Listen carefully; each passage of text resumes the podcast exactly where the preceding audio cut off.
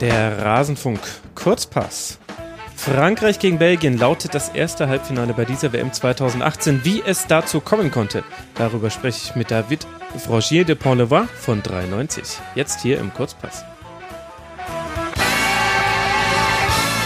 David oder David, wie ich dich gerade ausgesprochen habe, guten Morgen. Du kannst mich aussprechen, wie du willst. Es äh, ist mir alles schon untergekommen. David. ja, das so glaube ich. Wobei, das, wobei David bei dem Nachnamen dann doch eher verwundert. Also einen leicht äh, französisch klingenden Einklang hat es ja dann doch. Ja, in Asien war ich immer Mr. David. Mr. David, weil die äh, äh, beschäftigen sich da erst gar nicht mit äh, Nachnamen in Vietnam. Das, äh, Ach ja, schön. Ja, David, ja. wir kennen dich schon im Rasenfunk, im Kurzpass. Du bist so ein bisschen unser Frankreich-Experte und deswegen wurde es allerhöchste Zeit, dass wir zweimal wieder miteinander sprechen. Und nach diesem 2 zu 0 Viertelfinale gegen Uruguay ist dieser Moment jetzt wieder gekommen. Dieses Spiel hat bei mir einige Fragen offen gelassen. Wie geht es denn dir? Ähm, ja, ich, äh, also vermutlich gehöre ich zu der Minderheit, die äh, aus Eigeninteresse an dem Spiel äh, das Spiel spannend fand. nee, ich rede noch gar nicht von der Spannung. Ich habe einfach nur ganz viele offene, offene Fragen bei diesem äh, Spiel. Okay, das ist interessant, weil ich fand, im Gegenteil, ich fand, das hat einige Fragen beantwortet. Ach ja, schön. Dann stelle ich ähm, doch mal also, meine Fragen und du beantwortest oder die, ich, oder? Oder ich, ich, na, ich, ich führe es mal, ich führ's mal anders ein. Es gab okay. in der äh, SZ diese Woche einen wunderschönen kleinen Feuilleton-Artikel darüber, dass wir Fußball mehr als Theater sehen sollen. Das war inspiriert von der Schauspielanlage von Neymar. Ne? Also, dass Fußballer eigentlich die wahren Schauspieler sind heutzutage, die wahren Meister der Melodramatik, während das äh, echte Theater und Film äh, äh realistisch sein will. Und die Tragödie will Jammer und Schauder bei uns hervorrufen und die Katharsis will die Seele reinigen und so. Sehr, sehr nett gemacht. Und das hat mich inspiriert, mir mal den WM-Verlauf einzelner äh, Teams mehr als äh, Theaterstück oder Film vorzustellen. Ah. Und ähm, wenn ich mir das so durchspiele, dann war Frankreich, Argentinien war die Action-Szene. Ja, und wir wissen, nach jeder Action-Szene muss eine Ruhepause eintreten, weil es ist zu viel. Äh, nach der Autoverfolgung muss James Bond äh, ins Casino. Im Krankenhaus und, liegen, achso. Oder, oder das, genau, ja. und nach der Verfolgung durch die Nazgul muss der Rat von Elrond tagen und uns äh, wichtige Hintergrundinformationen liefern. Und für mich war Uruguay, äh, äh, Frankreich, das äh, der Teil mit den Hintergrundinformationen. Also ah, es war vielleicht okay. nicht schön, aber ich fand es äh, vergleichsweise aufschlussreich. Ja, das finde ich auch, aber ich habe mir die Frage gestellt, also dass es nicht vergleichsweise schön war, ja, aber das finde ich jetzt auch nicht schlimm. Es ist ein Viertelfinale, die Mannschaften sind, das vergisst man manchmal, sie sind nicht primär da, uns zu unterhalten, sondern erstmal verfolgen sie ein sportliches Ziel und wenn sie das auf eine unterhaltsame Art und Weise tun, dann ist das doppelt schön, aber erstmal wollen die dieses Turnier gewinnen und das ist völlig legitim. Aber wenn ich mir jetzt zum Beispiel die französische Mannschaft angucke und wie man dann in diesem Spiel gewonnen hat, dann weiß ich zum Beispiel nicht, ob ich das Spiel als vorsichtig von Frankreich äh, bezeichnen würde oder als routiniert. Mhm. Ich würde äh, zur zweiten tendieren. Ähm, ich fand's dominant. Ich fand, es war eine geschlossene Mannschaftsleistung, die geschafft hat, im Spiel sein Tempo auszudrücken. Ähm, ich meine, es war klar, dass es, es war vorher klar, dass es eklig wird, dass es eine Abwehrschlacht wird, dass die Uruguayaner robust zur Sache gehen. Und mhm. Frankreich sah in der Vorrunde gegen defensive Gegner, die, die weitaus weniger Klasse mitgebracht haben als Uruguay, überhaupt nicht gut aus. Und demgegenüber fand ich, wirkten sie ähm, souverän, trotz veränderter Formation. Sie mussten ja ändern, ähm, Matuidi musste ja raus und mhm. dann war es so eine, so ein, ja, ich weiß gar nicht, so ein, so ein asymmetrisches C4-2, wo ganz, ganz viel über die rechte Seite ging. Mhm. Ähm, und Tolisso die linke Seite ähm, brach liegen lassen hat, häufig nach innen gezogen ist. Aber ich, es wirkte auf mich nicht wackelig. Und sie haben es trotzdem mehrmals geschafft, trotz dieser Überladung und Ballung an Spielern rechts mit Mbappé und Pavard tatsächlich ähm, sich noch ein paar Mal durchzukombinieren. Ähm, ja, sie wurden nicht überheblich, sie haben nicht in der Konzentration nachgelassen, sie wirkt, ich empfand sie als fokussiert, fast als ja. abgezockt. Und wir reden hier noch immer von einer der jüngsten Mannschaften des Turniers, ne, zusammen mit Nigeria und England. Also 26 Jahre Durchschnitt. Ich glaube, wenn man dann die, die Startelf sieht, müsste das sogar nochmal ähm, Ticken drunter sein. Ja, also das absolut. Also das Fokussierte definitiv und vielleicht schließt sich vorsichtig und routiniert ja auch nicht aus. Mir ist eben einfach nur aufgefallen, dass in den Offensivaktionen es lief sehr, sehr viel über die Flügel. Man hat im Zentrum, ist man weniger Risiko gegangen. Das heißt, Pogba und Conte haben erstmal Defensivaufgaben voll, vollzogen und äh, Pavard und Hernandez waren die beiden, die so ein bisschen über den Flügel den offensiven Druck ausgeübt haben. Und das Klar. fand ich eben relativ äh, zurückhaltend, wenn man eben um das offensive Potenzial dieser Mannschaft weiß. Aber natürlich völlig legitim, ist ja klar. Ja, ähm, ich fand es im Vergleich zu vorigen Spielen vergleichsweise viel, weil Pavard, also gerade Pavard blieb eigentlich lange Zeit eher hinten. Und er, ich fand ihn diesmal sehr häufig sehr hoch aufgerückt. Klar, das lag natürlich, also man müsste jetzt bei all dem, was man beschreibt, immer noch ein bisschen mit einkonfigurieren, wie stark war Uruguay auf der anderen Seite? Ja, ne? wie, wie viel, wie viel Gefahr haben sie wirklich gegeben? Aber wenn wir jetzt mal kurz bei Frankreich bleiben, ähm, äh, Pavard ist heute häufig, häufig sehr deutlich nach vorne und dadurch ist dann Pogba wiederum äh, häufig auf den Flügel und hat da hinten ausgeholfen. Mhm. Ähm, deswegen glaube ich, und bei, bei Conte genau dasselbe. Also ich, ich glaube auch deswegen ähm, kam in der Zentrale nicht so viel zustande, weil die wiederum da hinten abgesichert haben und ähm, und äh, die Außenverteidiger einfach sehr, sehr hoch aufgerückt waren. Das war ja auch der eine Knackpunkt, als sie diese, diese wunderschönen Szenen hatten dann gegen Argentinien. Wo man Mhm. sich dachte, ja, endlich spielt mal eine französische Mannschaft mit aufgerückten Außenverteidigern und alle sind vorne und vorne gibt's Chaos und das nutzen sie aus, um ein Tor zu machen. Das hat halt gegen Uruguay nicht so gut geklappt, weil, weil sie sich halt hinten reingestellt haben. Das ist ja auch, das war auch, wusste man auch vorher, das ist auch Mhm. legitim. Ähm, ich, ich möchte nochmal erinnern, wie Frankreich in dieses Turnier gestartet ist. Also ihr habt die zwar in der WM-Vorschau wie ganz viele andere auch sehr, sehr hoch gelobt, äh, angesichts dieses Talents auf dem Platz. Aber gerade für, für Fans gab es da eine ganze Menge Fragezeichen, Unsicherheiten. Und man ist als Fan ja immer ein bisschen kritischer. Klar. Ähm, die Innenverteidigung, ist sie zu wackelig? Ja, äh, Varan und Umtiti, klar, große Talente, aber sind sie nicht eigentlich deswegen gut, weil sie äh, starke Veteranen im Club neben sich haben? Mhm. Ähm, und, und in der Nationalmannschaft fehlt ihnen dieser, dieser Counterpart. Sind die Außenverteidiger defensiv tauglich? Da haben wir noch davon geredet, da waren wir noch der Meinung, dass es äh, Mondi und, und CDB sein werden, Mhm. die offensiv unglaublich stark sind, aber nach hinten Schwierigkeiten haben. Ist Pogba ein Schönspieler? Ähm, äh, der es nicht auf den Platz bringt. Har Hareide, der, der, der Trainer der Dänen, hat die Franzosen verspottet, dass sie eitel und selbstverliebt seien. Und ich habe mich dabei ertappt zu denken, oh, hat er vielleicht recht. Ähm, dann gab es die Führungsspielerdebatte und all das. Und auf all diese Fragen haben wir mittlerweile, finde ich, eine Antwort. Mhm. Also, ähm, wir können jetzt gerne gemeinsam durchdeklinieren. Ähm, ich weiß nicht, ob das dann zu ausführlich wird, aber Umtiti macht immer noch Fehler, aber Varane war extrem stark. Varane war Absolut. absolut selbstsicher, souverän. Ähm, Im Grunde war das ja das äh, Spiel von Varan. Also die, die große Wiederaufarbeitung des 2014er Viertelfinals, wo er den äh, Zweikampf gegen Mats Hummels verliert, noch viel, viel jünger. Und jetzt ist er derjenige, der den entscheidenden Kopfball setzt nach Freistoß. Also es war ja fast schon eine Duplizität der Ereignisse, wenn man das Deutschlandspiel mit eben einer ähm, souveränen Leistung, einem Tor nach Standard und einer überragenden äh, Torhüterparade ähm, nimmt und so kam man dann weiter. Das kann sich ja fast eins zu eins auf Frankreich jetzt übertragen, wie man dieses Spiel gewonnen hat. genau, genau. Und, und äh, ich meine auch, der, deutsche Titel wurde jetzt nicht unbedingt errungen mit einer aneinandergereihten Kette von grandiosen Spielen. Mhm. Ähm, insofern, ja, ich, wie gesagt, es, also mir fällt auf die, die mannschaftliche Geschlossenheit. Ja. Mhm. Ähm, und ich meine, Pavard und Hernandez haben wie Verlegenheitslösungen gewirkt am Anfang, wie, wie defensiver Angsthasenfußball. Finde jetzt aus der Rückschau kann man sagen, es waren grandiose Ideen von Deschamps. Ähm, klar, man kann das kritisieren, man kann sich da offensivere Spieler wünschen, aber Pavard extrem stark. Also Mhm. finde, der zeigt, dass die Stärke eines guten Außenverteidigers zunächst mal in bockstarker Verteidigung gründet und darauf kannst du ein Angriffsspiel aufbauen.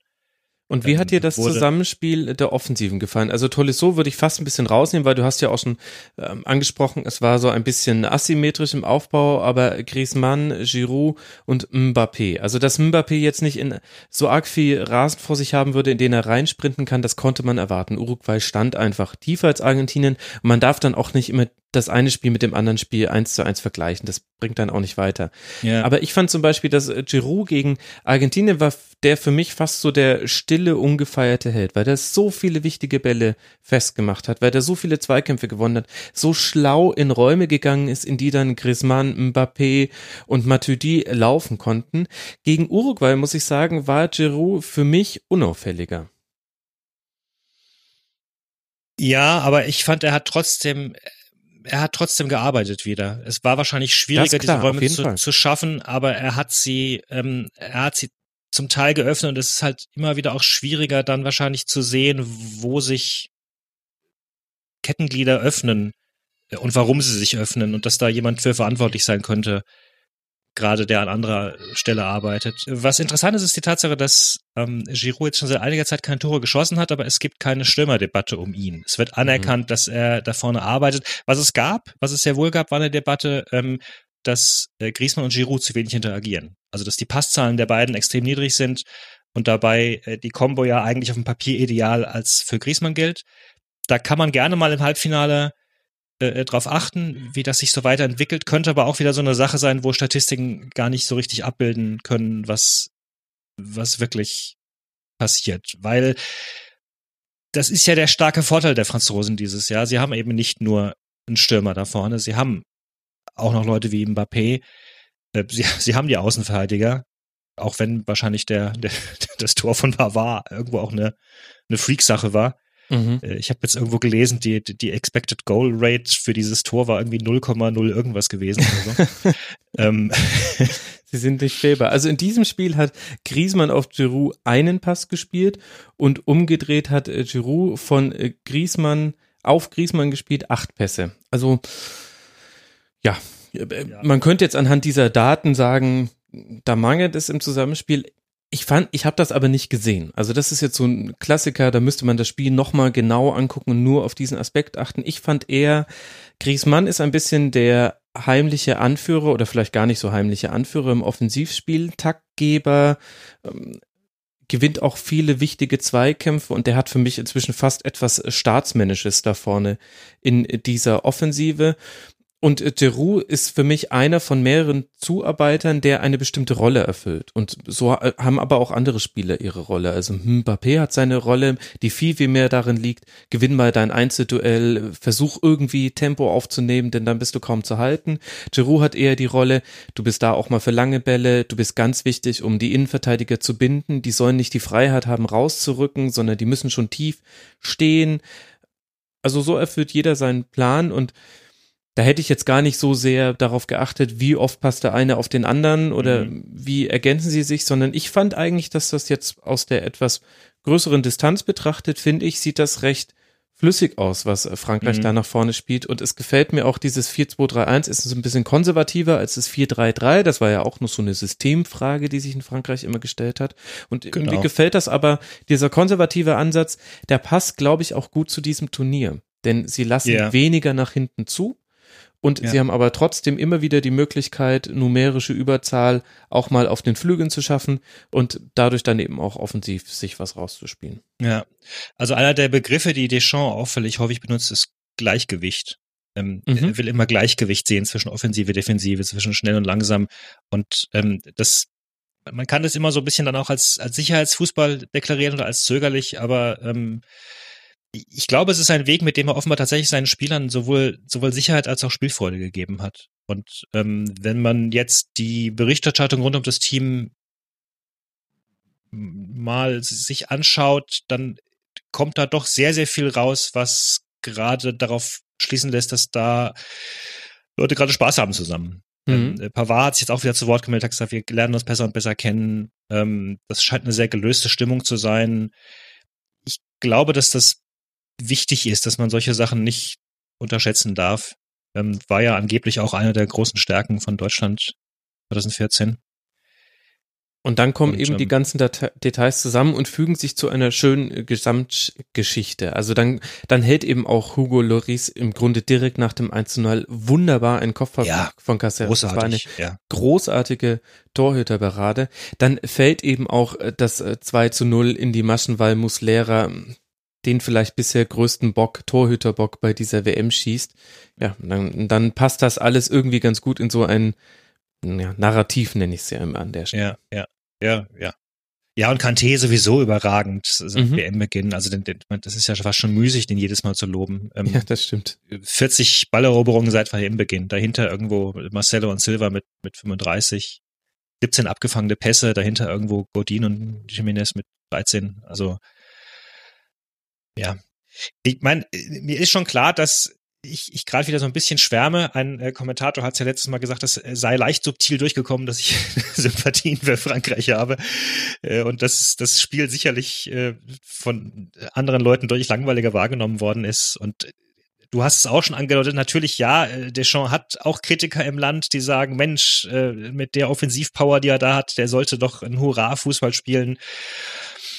Aber wie du sagst, vielleicht passt es auch zur WM und vielleicht ist es auch diese Abgeklärtheit, die man, die man braucht, um einen Titel zu gewinnen. Klar, nennen wir mal die Mannschaften Mannschaft, mit Hurra-Fußball. Genau. genau. Ja. Mir würde jetzt nämlich gerade keine einfallen, die im Hurra-Fußball Titel gewonnen hat. Allerhöchstens vielleicht noch Frankreich 2000, aber an die WM habe ich nicht mehr so die vollständigste Erinnerung jetzt gerade. Aber äh, EM. EM, ja, ja, genau, genau, stimmt, genau. Aber das war spielerisch sehr stark. Ich würde auch die spanischen Titel jetzt nicht als Hurra-Fußball bezeichnen wollen. Deswegen, also genau, so gewinnt man nicht Titel. Aber ich finde, an der Stelle sollten wir dann vielleicht auch langsam den Schwenker machen und mal über Uruguay sprechen. Und das ist ja auch eine dieser offenen Fragen. Diese nie zu beantwortende Frage, wie sehr hat Uruguay Cavani gefehlt? Und sein Ersatzmann Stuani, der dann passenderweise, leicht ironisch jetzt äh, gemeint, auch das Kopfballduell beim 0 zu 1 äh, verliert und offensiv nicht so wirklich viel zustande gebracht ja. hat. Also ich hätte das Spiel gerne mit Cavani gesehen. Äh, auch wenn ich äh, Frankreich-Fan bin und das die Sache vermutlich vereinfacht hat. Äh, als Fußballfan hätte ich gerne Cavani auf dem Platz gesehen und wäre sehr gespannt gewesen. Ich glaube sogar, dass Frankreich trotzdem noch eine gute Chance gehabt hätte, aber natürlich hat er gefehlt. Also ähm, und Stuani hatte nach einer Stunde irgendwie, ich glaube, drei angekommene Pässe und fünf Ballverluste. Mhm. Ähm, Suarez keinen Torschuss im gesamten ja. Spiel. Ja, das war halt kein Ersatz und die hatten auch, mir, mir fehlte da tatsächlich der Angriffsplan mhm. bei Uruguay. Ähm, ja, man hatte auch so ein bisschen erwartet, ob sie vielleicht umstellen zur zweiten Halbzeit, weil man ja mit der 0 zu 1, mit dem 0 zu 1 Rückstand in die Kabine ging und dann war ja Zeit, sich zu überlegen, okay, gut, wie reagieren wir jetzt darauf? Und man konnte so Mikrounterschiede sehen, aber bei allem würde ich sagen, es gab keine große Formationsänderung oder sie wäre mir nicht aufgefallen. Ich fand, Uruguay hat die zweite Halbzeit ähnlich gespielt wie die erste Halbzeit und das, obwohl man halt schon 0 zu 1 zurücklag. Ich meine, die Einwechslungen haben nochmal Tempo rangebracht. Rodriguez war sehr engagiert. Äh, das hat man gemerkt. Ich, ich fand auch Nandes stark. Der hat aber auch viel Platz auf der Seite, weil eben Tolisso immer nach innen gezogen ist. Ähm, aber ja, wie gesagt, mir war das, ich habe den Angriffsplan nicht so recht gesehen. Kann man jetzt natürlich auch wieder überlegen, lag es vielleicht dann doch wieder auch daran, dass da ein äh, Conte auch äh, Bälle abräumt, dass, dass so eine Innenverteidigung dann eben die auch den Schneid abkauft, dass die Außenverteidiger immer dann letztendlich auch gut standen, dass Pogba nach hinten mitgeholfen hat. Ähm, Definitiv. Ja. Es ist ein, es ist ein Gleichgewicht, wie Deschamps sagen würde, aus äh, Stärke und Schwäche von den beiden Gegnern definitiv. Aber gleichzeitig hat man auch gesehen, also dass dieser Muslera-Fehler unglaublich bitter war, das denke ich, ist jedem selbst klar. Und man hatte den Eindruck, das war der Stecker, der Uruguay gezogen wurde. Und was mich wirklich beeindruckt hat, war, äh, dass du, das habe ich, glaube ich, so noch nie gesehen, fünf Minuten vor Schluss sieht man schon einen völlig in Tränen aufgelösten Jimenez, ob ja. der nahenden Niederlage. Und da hat man auch gesehen, unter, unter welchem Druck die standen, äh, was die sich vorgenommen hatten und dass das nicht mal mehr bis zum Schluss quasi hält, sondern dass quasi dieses Gefühl des verdammt die WM ist jetzt hier für uns vorbei, dass sich das schon viel früher in diesem Spiel breit gemacht hat. Und da war dieser emotionale Ausbruch von ihm, war da für mich das äh, Kennzeichen für, weil so hat sich auch im Spiel angeführt. Ab dem 0 zu 2 war völlig klar, okay, gut, also hier wird nichts mehr passieren. Und das war ja schon in der 61. Minute. Ja, also um, um auf das Filmthema wieder zurückzukommen, es war sozusagen dann eher der Katastrophenfilm für, für Uruguay. Du, ähm, ja, wobei. Du siehst förmlich zu, wie, wie, wie einer nach dem anderen. Ich finde eher so ein, so ein ganz schwierig anzuschauendes äh, französisches Familiendrama in Schwarz-Weiß. ja. Katastrophe ist mir nämlich ein bisschen zu viel. Also sie haben dennoch eine, eine gute WM gespielt. Es gab die gute Möglichkeit, dass Uruguay hier noch weit kommt. Und natürlich Niederlagen für sich sind tragisch, aber was ist dann schon äh, Tragik? Also es müssen halt bei so einem Turnier müssen halt äh, die Hälfte der Mannschaften muss äh, ab der KO-Runde muss verlieren. Das ist Genau. ist es ist, es ist ziemlich krass, wie viele, wie viele Mannschaften dann jeweils immer ausgesiebt werden. ja, das ist viele völlig, immer auch. Das ist erstaunlich. Immer genau die Hälfte der Mannschaften kommt weiter. Ja, das ist verrückt, folgt ne? fast einem inneren Plan. Ich bin gespannt, wann sich da mal die Verschwörungstheoretiker mit auseinandersetzen. Nun gut. Vielleicht wird es aber jetzt Zeit für uns, lieber David, äh, dass wir uns mal mit dem anderen Spiel beschäftigen, nämlich Brasilien äh, gegen Belgien. Ein absolutes Filetstück am Abend. Aber auch da, finde ich, gibt es viele offene Wenn-Dann. Fragen. Unter anderem die Frage, die ich jetzt erstmal an dich weiterreichen würde. Ist denn der taktische Masterplan von Roberto Martinez, wir können ihn gleich noch erörtern, aufgegangen kann man das sagen, wenn der Gegner so viele Chancen hatte und sie bloß nicht genutzt hat? Das ist genau dieselbe Frage, die ich mir auch stelle. Gebe ich gerne an Super, dann kratzen wir uns jetzt gemeinsam also, am Kopf. also, ähm, ich meine, es ist extrem auffällig für mich, wie nah die Brasilianer mit ihren Chancen am Sieg waren. Das, und ich habe jetzt auch da mir nochmal die Expected Goals angeschaut, die waren ja 2,5 zu 0,5 anscheinend. Also, ich meine, das muss man sich mal geben. Ähm, das waren ja haufenweise Chancen, die am Pfosten vorbei sind, die verstolpert wurden, alleine in der ersten Viertelstunde. Ne, einmal steht Miranda frei, dann, dann, dann Silva an Pfosten, dann, dann Jesus frei vom Torwart. Ähm, klar, Courtois hatte einen bärenstarken Tag. Ja. Ähm, ich frage mich dann schon auch, wenn du den Ball teilweise so aussichtsreich verstolperst, spielen da die Nerven irgendwie mit? Also mhm. ist auch Brasilien dann doch vielleicht ein bisschen unter der Last der Erwartung zusammengebrochen ist wieder so stark. Ich, ja, sie sind ja nicht zusammengebrochen, ne? Also anders, wir haben, wir haben ja gesehen, als Deutsche eine brasilianische Mannschaft, die zusammenbricht und das war nichts davon. Ähm, Absolut haben, nicht. Die riesige Chance noch aufs 2 zu 2 ja. in der 93. Minute, eine Weltklasse-Parade von Courtois, aber das ist kein Zusammenbruch. Ja. Ähm, Neymar hat hat geackert. Teilweise hatte ich das Gefühl, er wollte ein bisschen zu viel. Er wollte mit dem Kopf durch die Wand. Dann ist er nach vorne gerannt. Das war niemand mit dabei, aber auch ihm kannst du im Grunde nicht, ja, du kannst ihm nicht so viel vorwerfen. Ähm, die Einwechslungen fand ich passend, fand ich stark. Firmino mhm. hat Bewegung reingebracht. Absolut. Douglas Costa hat Raum auf Außen geöffnet. Renato Augusta unglaublich viel Wucht. Vielleicht kann man den Brasilianern vorwerfen, dass sie gerade mit solchen Spielern auch zu wenig gearbeitet haben im Laufe des Turniers, die zu wenig mit in das Team eingebunden ja. haben. Kann, kann man natürlich sagen. Andererseits waren diese diese Einwechslung zur zweiten Halbzeit hatten einen deutlichen Effekt und das war ein Muster, was wir bei Brasilien jetzt im Turnier schon ganz, ganz häufig gesehen haben. Einzige Ausnahme war das Mexiko-Spiel, weil man ja eigentlich fast unisono immer Spiele hatte, die in der zweiten Halbzeit entschieden wurden. Das plakatiste davon war das äh, gegen äh, mit dem Costa 2 0 Costa Rica, genau, genau, Dankeschön.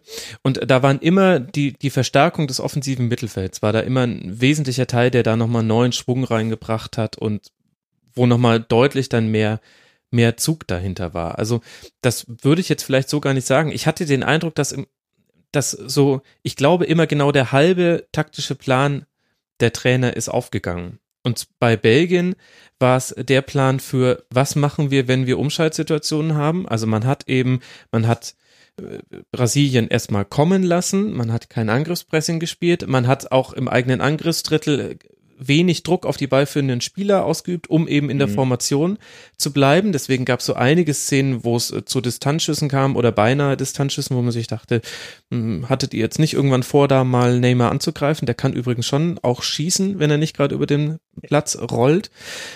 Aber, aber der Plan dahinter war ja deutlich zu erkennen. Lukaku blieb konsequent auf der Seite von Marcelo, hat dann eben quasi fast ein Rechtsaußen gespielt und dann war das Ziel, okay, wir, wir haben jetzt die Umschaltsituation und dann sofort den Ball irgendwie zu einem, der den Ball dann wiederum zu Lukaku bringen kann, als letzte oder als vorletzte ja. Äh, Situation. Und dann hattest du einen überragenden Eden Hazard, also Eden Hazard hat ein grandioses Spiel gemacht, fand ich in diesem Abend. Kevin De Bruyne ist sicherlich auch nicht schlecht und Roman Lukaku, Romelu Lukaku, da müssen wir jetzt auch nicht drüber reden, was für eine Qualität dieser Spieler hat. Und ich hatte den Eindruck, also dieser Teil des Plans ist super aufgegangen. Und in diesem Plan war bestimmt auch schon mit eingepreist, dass es dennoch zu Chancen für Brasilien kommen wird. Das hat Roberto Martinez nach dem Spiel auch gesagt. Er hat gesagt, du musst dich darauf einstellen, dass die einfach so stark sind. Er hat gesagt, they can break you. Hat er direkt nach dem Spiel gesagt. Aber mir war es dann fast ein bisschen zu viel, was dann da auf brasilianischer Seite auch funktioniert hat, wo eben der offensive Plan eigentlich ganz gut funktioniert hat, nur der Plan für die Absicherung gegen den Konter ist da nicht aufgegangen. Also wieder der halbe Matchplan. Und da könntest du auch damit argumentieren, dass du sagst, naja, vielleicht hat da auch einfach ein Casemiro gefehlt, denn es gab so ein paar Läufe von Hazard, gerade vor dem 0 zu 2, wie er so diagonal durchs Mittelfeld läuft, wo man sich dachte, okay, wo ist jetzt hier bitte der Spieler, der das taktische Foul gegen ihn macht? Das kann ja nicht sein, dass er so viel Platz hat. Und das wäre ja. vielleicht Casemiro gewesen. Ja, ja, ja. Na, das Spannende war ja, dass nicht nur Lukaku äh, hochpostiert war, sondern ähm, Hazard genauso hochpostiert war. Genau. Und das hatte auf, auf den beiden Seiten unterschiedliche Effekte. Ähm, äh, bei Lukaku hat es zu einem komplett offenen Schlagabtausch geführt, weil, ja. weil Marcelo sich trotzdem Marcelo nicht davon egal. abbringen Der Marcelo hat gesagt, komm, Miranda klärt das schon. In der zweiten Halbzeit hat er es ja auch. Also in der zweiten Halbzeit war ganz klarer Auftrag von Miranda, okay, du gehst jetzt bitte einfach nicht mehr vom Lukaku weg. Ja, aber was dann natürlich wiederum Räume geöffnet hat, ne? weil er, ja. weil er, weil er nach, rausziehen musste. Während Fagner ja äh, fast gar nicht nach vorne kam. Der, der hat ja fast nicht stattgefunden. Der, der hat sich dann von Eden Hazard äh, äh, ja, irritieren lassen im Grunde. Und ich meine, dieses, dieses Dreigestirn, äh, äh, boah, also kann mal bitte irgendein Verein De Bruyne und Hazard zusammen kaufen? Äh, ernsthaft, ich möchte, ich möchte die jedes Wochenende spielen sehen. Das ist ja, also Lukaku geil noch optional dazu, aber und das sind die, und das ist übrigens eine Messi Dybala Situation. Also ganz lange war man sich in der belgischen Öffentlichkeit nicht einig, können die beiden zusammen überhaupt auf dem Platz spielen. Interessant, dass du jetzt dann so eine Aussage triffst. Es zeigt ja auch, was da der Trainer oder vielleicht, ja doch, wobei Martinez hat sich schon nochmal neu eingebunden, äh, geleistet haben. Ja, wobei natürlich auch da wiederum das sicherlich an diesem taktischen Plan lag, dass sie eben so hoch standen. Ich habe mich teilweise gefragt, wie laufen die denn so schnell, bis mir erst dann nach, nach einiger Zeit bewusst wurde, die laufen standen gar nicht so schnell, sondern die stehen halt schon so hoch. Ja, ja, die haben einfach einen Vorsprung. Ähm, in der Taktikkamera sah das teilweise total total wild aus. Und da war natürlich dann auch ein kalkuliertes Risiko mit dabei, denn du hattest Lukaku und Hazard standen immer offen. Kevin de Bruyne hatte diesmal nicht die Rolle eines Sexers, sondern ist wesentlich offensiver. Der stand ja. vor allem, also bei Kevin de Bruyne, er ist sehr viel gelaufen, er hat definitiv ein gutes Spiel gemacht, aber bei ihm merkst du manchmal schon, ich weiß nicht, ob es vielleicht einfach die vielen Spiele sind, die er diese Saison gemacht hat. Das heißt, pro, pro Spiel habe ich jetzt bestimmt jedes Mal drei bis fünf Situationen gesehen, in denen in der Rückwärtsbewegung oder in der Vorwärtsbewegung zu sehen war, okay, Kevin de Bruyne macht gerade nicht zu 110 Prozent mit von dem, was er so an Tempo zu geben hat. Aber das Risiko, was ja dann da quasi mit drin war, war, okay, wir verteidigen dann aber halt auch nur in Anführungszeichen zu acht. Genau, genau. Und wie, wie, wie du am Anfang gesagt hast, also das hätte auch grandios schiefgehen können und es, also es hätte nicht nur schiefgehen können, es ging ja ein paar Mal auch fast schief. Absolut. Ähm, ich habe tatsächlich habe ich, also ja, nochmal, ich gebe die Frage gerne zurück. Ich, ich, es war ein, es war ein Spiel mit Risiko. Mhm. Es hat sich ausgezahlt. Boah, ich, ich find's eigentlich ganz schön dreist, so zu zocken. Also ja, aber das ist vielleicht ist das auch das, was dieses Spiel so toll gemacht hat. Also du stehst als Trainer, bleiben wir beim Gleichgewicht von Didier Deschamps. Du stehst vor der Frage, was ist was ist wichtiger für mich? Oder bleibe ich beim Gleichgewicht? Und beide Trainer haben einen Fokus gesetzt. Und zwar beide auch so aus den Stärken ihrer Mannschaft heraus. Roberto Martinez hat die Dreierkette aufgelöst zu einer Viererkette. Das hat mir nicht genau. immer gefallen. Da hat man auch zum Teil gesehen, ah, das haben sie jetzt schon länger nicht mehr so gespielt. Und gerade auf den Außen hätte so eine Doppelung mit der, mit der Fünferkette noch leichter hergestellt werden können. Aber sei es wie es sei. Aber dafür waren die Konter und vor allem das Setup für die Konter. Also sprich, wenn sie den Ball gewonnen hatten, dann hatten sie auch immer sofort die Möglichkeit, einen gefährlichen zu Konter zu starten, selbst wenn es mal nicht geklappt hat. Also gerade in der zweiten Halbzeit hat er dann nicht mehr so häufig hingehauen, aber es waren immer die, es lag nie daran, dass quasi keine Spieler anspielbar gewesen wären. Und Martinez hat sich eben auf seine Stärke besonnen. Und bei Brasilien glaube ich, die haben im Grunde dieses Spiel gespielt, wie eigentlich alle Spiele bei dieser WM einfach ähm, vermindert um den Faktor Casemiro. Also da würde ich es an der Stelle, ohne dass ich jetzt sagen würde, Fernandinho hätte ein richtig schlechtes Spiel gemacht, auch wenn er natürlich mit dem Eigentor und einigen Szenen nicht ganz so glücklich war. Aber ich glaube, der hat einfach gefehlt und ansonsten haben die das gespielt, was sie in dieser, in diesem Turnier sonst so gezeigt haben. Eine brachial gute linke Seite mit Marcelo, Coutinho, Neymar. Coutinho ist für mich sowieso der, für mich eigentlich der stärkste Spieler Brasiliens gewesen bei dieser WM. Der hat auch wieder so tolle Aktionen gehabt. Und da hat Brasilien eben auch die Entscheidung getroffen, passen wir uns auf Belgien an, denn die wussten, die sind konterstark. Nein, sie haben gesagt, wir gehen quasi das Risiko, uns auf unsere Stärken zu besinnen. Und ich finde das finde das gut. Als neutraler Zuschauer sage ich ja, ich möchte das. Das ist, ich habe das jetzt hier jetzt ja schon häufiger so genannt im Rasenfunk. Es gibt Fußball bejahend und Fußball verneinend. Und ich finde, wenn du dich auf deine Stärken, auf deine offensiven Stärken besinnst, dann ist das etwas sehr Fußballbejahendes. Ja, es war, ein, es war ein großartiges Spiel. Also, ich glaube, da gibt es auch keine zwei Meinungen. Ähm, vielleicht muss man den Brasilianern auch nochmal mit einen Schritt zurücktreten und zugutehalten, dass sie ja immer noch auch im Umbruch sind. Ja. Ähm, darf man auch nicht so ganz vergessen, auch wenn sie trotz Umbruch unglaublich stark wirkten und ähm, die großen Favoriten des Turniers. Ähm, und ansonsten wirkte es, um wieder beim äh, Filmthema zu bleiben, es wirkte für mich so ein bisschen wie ein Heist-Movie mit komplett abgedrehtem Plan, bei dem du dir als Zuschauer sagst, das klingt irgendwie super, klappt aber in der Realität nur, wenn äh, die Leute im Casino oder in der Bank echt blöd sind und dann sitzt du halt mit typischer Freude vor dem Fernseher, weil es einfach unfassbar geil gemacht ist. Also ja? waren es so, äh, waren's Martinez 11. Martinez 11, ja. Ja, okay. Ja, und dann kommt aber auch noch mit dazu, und das finde ich fast tragisch, dass wir darüber bei so einem Spiel auch äh, sprechen müssen, eben eine Elfmeterszene, die nicht zum Elfmeter äh, geführt hat. Jesus äh, tunnelt Vertongen und läuft dann in den grätschenden Kompanie hinein, aber wird deutlich getroffen. Und zwar auch bevor der Ball die Torauslinie überschritten hatte. Der Schiedsrichter zeigt direkt auf Abstoß. Es war etwas äh, verwirrend, weil Belareti den genau. Strafstoß erkannt haben mochte, aber man konnte, genau. ich hatte es auch in der Taktikkamera im Blick, die standen alle schon, also die standen noch alle vorne, aber der Ball lag auf der 5-Meter-Linie und äh, er hatte schon Abstoß angezeigt. Und dann ist aber der Videoschiedsrichter nicht eingeschritten. Felix Zweier, könnte man jetzt ein eigenes äh, Kapitelchen äh, draus machen, ersparen wir uns an dieser Stelle. War schon eher Strafstoß, oder? Ja, ich habe eine äh, Stimme gehört, die sagte, ähm, also es sei insofern, der Ball sei zwar noch nicht über Linie gewesen, aber hätte, den hätte niemand mehr erreichen können. Das ist aber unerheblich. Das, das, ist wie genau, wenn du ja, nach ich, dem also, Schuss gefaust wirst. Das wird genau. zwar sehr selten gepfiffen, aber es hat eigentlich nichts damit zu tun. Ja, ja, ja, ja. Ansonsten, ja, ähm, jetzt ist wieder die Frage, wann greift der Videoschiedsrichter ein? Prinzipiell bin ich da bei dir. Hätte man, hätte man wohl geben können, geben müssen. Vielleicht war es ähm, ein, einer dieser Fälle, wo du einen deutlichen Unterschied zwischen Realgeschwindigkeit und Zeitlupe hast. In der Realgeschwindigkeit dachte ich mir, der wollte jetzt unbedingt den Kontakt und ist dann auch gefallen. Es gab aber auch den Kontakt.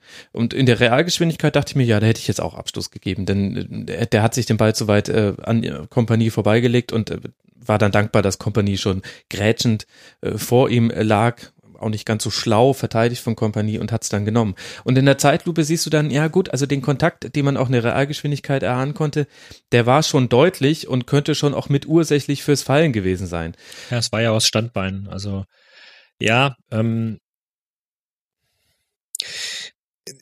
ja, wie gesagt, es war vor allem deswegen so verwirrend, weil der Kommentator eben uns erzählt hat, dass der Schiedsrichter auf ähm, Elfmeter entschieden hat ja. und Genau. Dann wiederum der Videoschiedsrichter das overruled hätte. Also das wäre komplett seltsam gewesen. In der Narrative, wie es tatsächlich war, dass der Schiedsrichter halt sagte, er war nichts und der Videoassistent dann sagt, das ist mir nicht klar, deutlich genug. Ja, ich kann verstehen, wie es dazu kommt. Ähm, es fügt sich in die Latte der brasilianischen Chancen ein, die sie einfach nicht, die sie nicht gemacht haben. Mhm.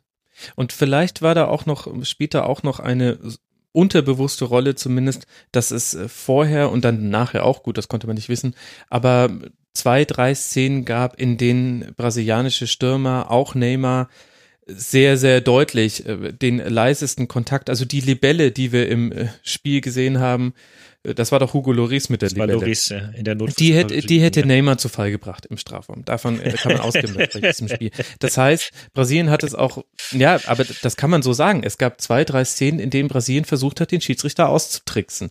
Und der, der Videoschiedsrichter sollte dagegen eigentlich immun sein, denn er hat äh, nicht zu widerlegende Fernsehbilder, aber vielleicht hat das zumindest bei der Abstoßentscheidung mit eine Rolle gespielt, dass sich der Schiedsrichter in der Realgeschwindigkeit gedacht hat, nein, das war jetzt einfach etwas von der Güteklasse, wie ich es jetzt schon zweimal bis hierhin gesehen habe. Man hat es dann später in der 91. Minute auch nochmal gesehen.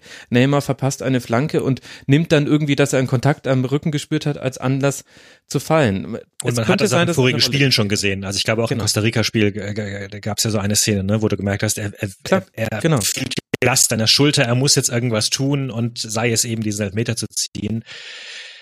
Ähm, also ja, ich will nur quasi erklären, wie könnte es äh, dazu gekommen sein, dass da Abstoß gegeben wurde. Ich, ich meine, es, ähm, es macht einen Fehler deshalb nicht korrekt, aber ich finde es immer sehr erhellend, wenn man sich überlegt, wie könnte es dazu gekommen sein? Also ist es erklärbar, wie die Entscheidung zustande gab, kam und ich finde, da gibt es schon ein paar Erklärungen. Alles, was genau, den das ist der Junge, das ist der Junge, der das ist der Junge, der dreimal Wolf, Wolf geschrien hat. Genau. Und Genau, wobei es jetzt natürlich auch äh, Jesus in der äh, Szene war, der gefault wurde, aber ja.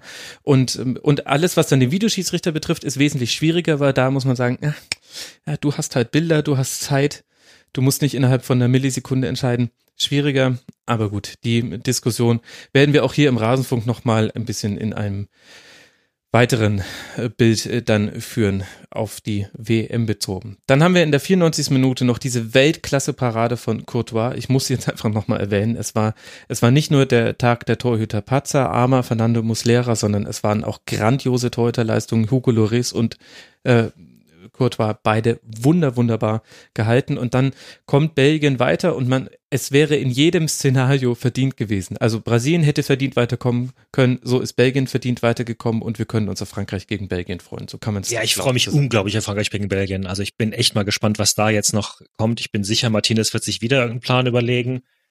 Ähm, das ist dann in dramaturgischer Sicht auch nach dem, nach dem Spiel Frankreichs gegen den Superstar mit dysfunktionaler Mannschaft und gegen ackernde Defensivmannschaft jetzt ein Spiel gegen taktisch eingestellte Mannschaft mit, mit mehreren Stars. Wie sie das lösen, bin ich sehr gespannt. Ähm, die, die Belgier wiederum haben, also Witzel hat über Frankreich gesagt, äh, Brasilien ist bestimmt äh, technisch stärker, Frankreich ist robust und solide, finde ich auch eine interessante Aussage. Äh, und sie haben Mbappé hat er noch hinzugefügt. Ähm, L'Equipe hat dann morgen geschrieben, wir werden ein wenig Zeit brauchen, um uns daran zu gewöhnen, dass in der WM 2018 Deschamps gegen Thierry Henry antritt. ja. das war für mich der lustigste Kommentar von Bela Reti. Also ohne ich, ich will nicht hämisch sein, ich fand es einfach nur lustig, weil es wurde Thierry Ori eingeblendet und, und Belareti sagt, das ist übrigens Thierry Ori mit dem Bart kaum zu erkennen. Und ich finde halt, dass der Bart von Thierry Ori, also er hat noch weiter seine Glatze, er hat noch seine äh, Lippenpartie, die Augen. Ich finde, das sieht aus, als hätte sich Thierry Ori ganz schlecht verkleidet. Und deswegen finde ich das unglaublich lustig, dass Belareti quasi auf diese Verkleidung reingefallen ist. Ich habe mich so beömmelt. Ich fand das so witzig. Ja, war es doch ein Heist-Movie. ja, irgendwie schon. Also, verkleideten Gauner. Mit dem Bart quasi nicht mehr zu erkennen. Und es war halt einfach nur Thierry Uri mit so einem ganz schlecht hingemalten Bart. naja, gut. Ja, also ich freue mich sehr, ich bin, bin sehr gespannt. Ähm, es könnte könnte ein hoffentlich grandioses Schauspiel werden. Ja, das glaube ich auch. Und wir müssen dann später nochmal äh, darüber sprechen, wie wir dann eigentlich nochmal aufnehmen rund um äh, dieses Halbfinale. Aber das machen wir nach der Sendung, auch nachdem wir jetzt nochmal ganz kurz wenigstens auf die Viertelfinalspiele von heute geblickt haben. Da wartet auf uns Schweden gegen England um 16 Uhr. David, mit welchen Erwartungen gehst du an dieses Spiel? also ich, ich,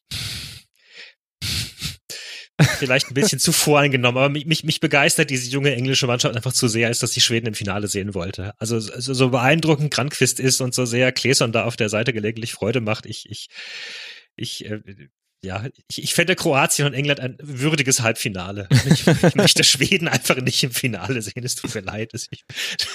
ja, ich, ich werde da das wiederholen, was ich schon vor dem Viertelfinale Uruguay gegen Frankreich gesagt habe ich habe da gesagt, ich glaube, das wird sich so ein bisschen entscheiden, in welche Richtung kippt diese WM. Also werden die Mannschaften, die sehr, sehr, sehr gut und kompakt verteidigen, die Überhand haben und wir haben eher ein EM 2016 Revival, was wir jetzt natürlich wegen der europäischen Mannschaften irgendwie trotzdem haben. Oder wird es eine etwas, werden die offensiveren Mannschaften diejenigen, die auch vorne etwas aus dem Nichts äh, kreieren können, die eben einfach kreativer sind, werden diejenigen dann diese WM dominieren. Und so ein bisschen habe ich den Eindruck, ein bisschen weniger krass als bei Uruguay gegen Frankreich, aber so ist das hier bei Schweden gegen England auch. England hat mit seinem neuen System einen total interessanten Spielaufbau und schafft es immer wieder Geschwindigkeit aufzunehmen. Und Schweden hat es bisher immer wunderbar geschafft, also besser als jeder Bremshügel in der, in der Kinderspießzone in irgendeinem Neubaugebiet Geschwindigkeit rauszunehmen. Die, war, die waren einfach der 442 gewordene Geschwindigkeitsbumper. Und jetzt ist. Man, man merkt uns an, dass wir Väter sind, ne?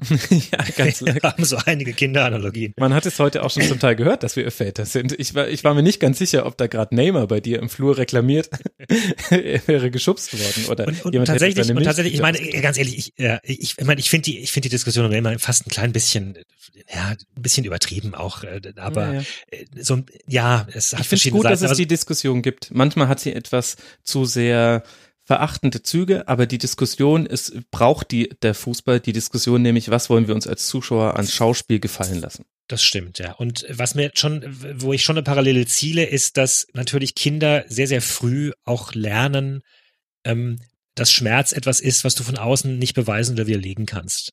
Ne? Mhm. Also äh, Papa, ich habe Bauchweh ist äh, prinzipiell ein sehr guter Satz, um nicht mehr essen zu müssen. Weil ich kann es, ich kann es dir nur mal wirklich nicht beweisen, dass du keinen Bauchweh hast, auch wenn ich einen starken Verdacht habe. Und ähm, und ja, ich, ich, ich, ich, ich weiß zu wenig über Neymar, aber ich finde es jetzt äh, nicht ganz unabwegig, dass äh, Leute, die unter besonderen Verhältnissen aufwachsen, gewisse, manchmal gewisse kindliche Muster nicht ganz ablegen können, weil ihnen nie mal jemand sagt, du, jetzt, jetzt langt's aber mal, ne? Ähm, also, es ist, es ist was Menschliches, sagen wir mal so, um es mal positiv zu holen. Das ist was sehr Menschliches zu sagen, ah, ich habe hier Schmerzen. Und, äh, okay, also Neymar ist eher so der Disney-Film unter den äh, Filmen bei dieser WM. Wir haben es jetzt, wir haben es jetzt schon verstanden. Er kann einen verzaubern, aber er hat auch sehr viel Kindliches an sich. Also schauen wir mal, wie, wie gut da Schweden gegen England äh, sich beweisen kann. Schwierig vorherzusagen. Ähnlich wie Russland gegen Kroatien, wobei da ja die Außenseiter- und Favoritenrolle noch deutlicher verteilt zu sein scheint. Ja, plus natürlich dann nochmal der, der Bonus als Gastgeber. Also ich, auch da, ich möchte Russland nicht unbedingt weiterkommen sehen, aber es ist zumindest dann doch wieder eine schöne Geschichte, wenn der Gastgeber es, der Angst hatte, die, die Vorrunde nicht zu überstehen, ins Halbfinale kommt. Aber siehst du aber denn da auch wirklich viele Möglichkeiten? Die letzten zwei Torschüsse Russlands aufs Tor waren jeweils das 1 zu 1 gegen Spanien und vorher noch ein Treffer. Das habe ich jetzt leider gerade äh, schon wieder vergessen. Aber sie haben schon ganz, ganz lange nichts mehr kreiert. Also sie müssen definitiv mehr liefern, als nur zu verteidigen. Ne? Und ich glaube auch, dass die Kroaten definitiv direkter und härter spielen werden als die, als die Spanier. Ähm,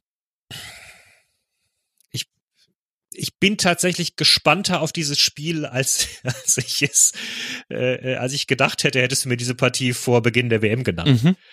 Ähm, also diese Brisanz hat es durchaus, ähm, aber ich, ich sehe nicht so wirklich, wie die, wie die Russen gegen diese, dieses kroatische Team ja. weiterkommen wollen. Ich lasse jetzt mal eine These raus und werde mich äh, daran messen lassen müssen. Ich glaube, wir werden beim Spiel Kroatien gegen Russland sehen, was Spanien gegen Russland gefehlt hat, nämlich die Spieler, die vorne im letzten Angriffsdrittel den Unterschied machen können. Und zwar aus einer Statik heraus. Also Russland wird wieder tief stehen. Es wird wieder nicht viel Tempo geben, außer es passiert etwas Unvorhersehbares. Aber ich glaube, und da sehe ich ehrlich gesagt eine andere Qualität aktuell bei Kroatien als bei Spanien mit einem Perisic, mit einem Rebic, mit einem Modric, mit einem Rakitic, mit einem Mandzukic. Das sind für mich alles Spieler, die können in Einzelsituationen etwas in Unordnung bringen. Spanien hat diese Spieler auf dem Papier auch, aber die haben sich ein bisschen, ja, also Spanien, da kamen, glaube ich, ein paar Faktoren zusammen. Form spielte da eine Rolle und sicherlich auch Spielanlage. Also die haben sich auch selbst so ein bisschen eingelullt mit ihrem. Ja, genau, es fehlte ihnen der vertikale Zug. So.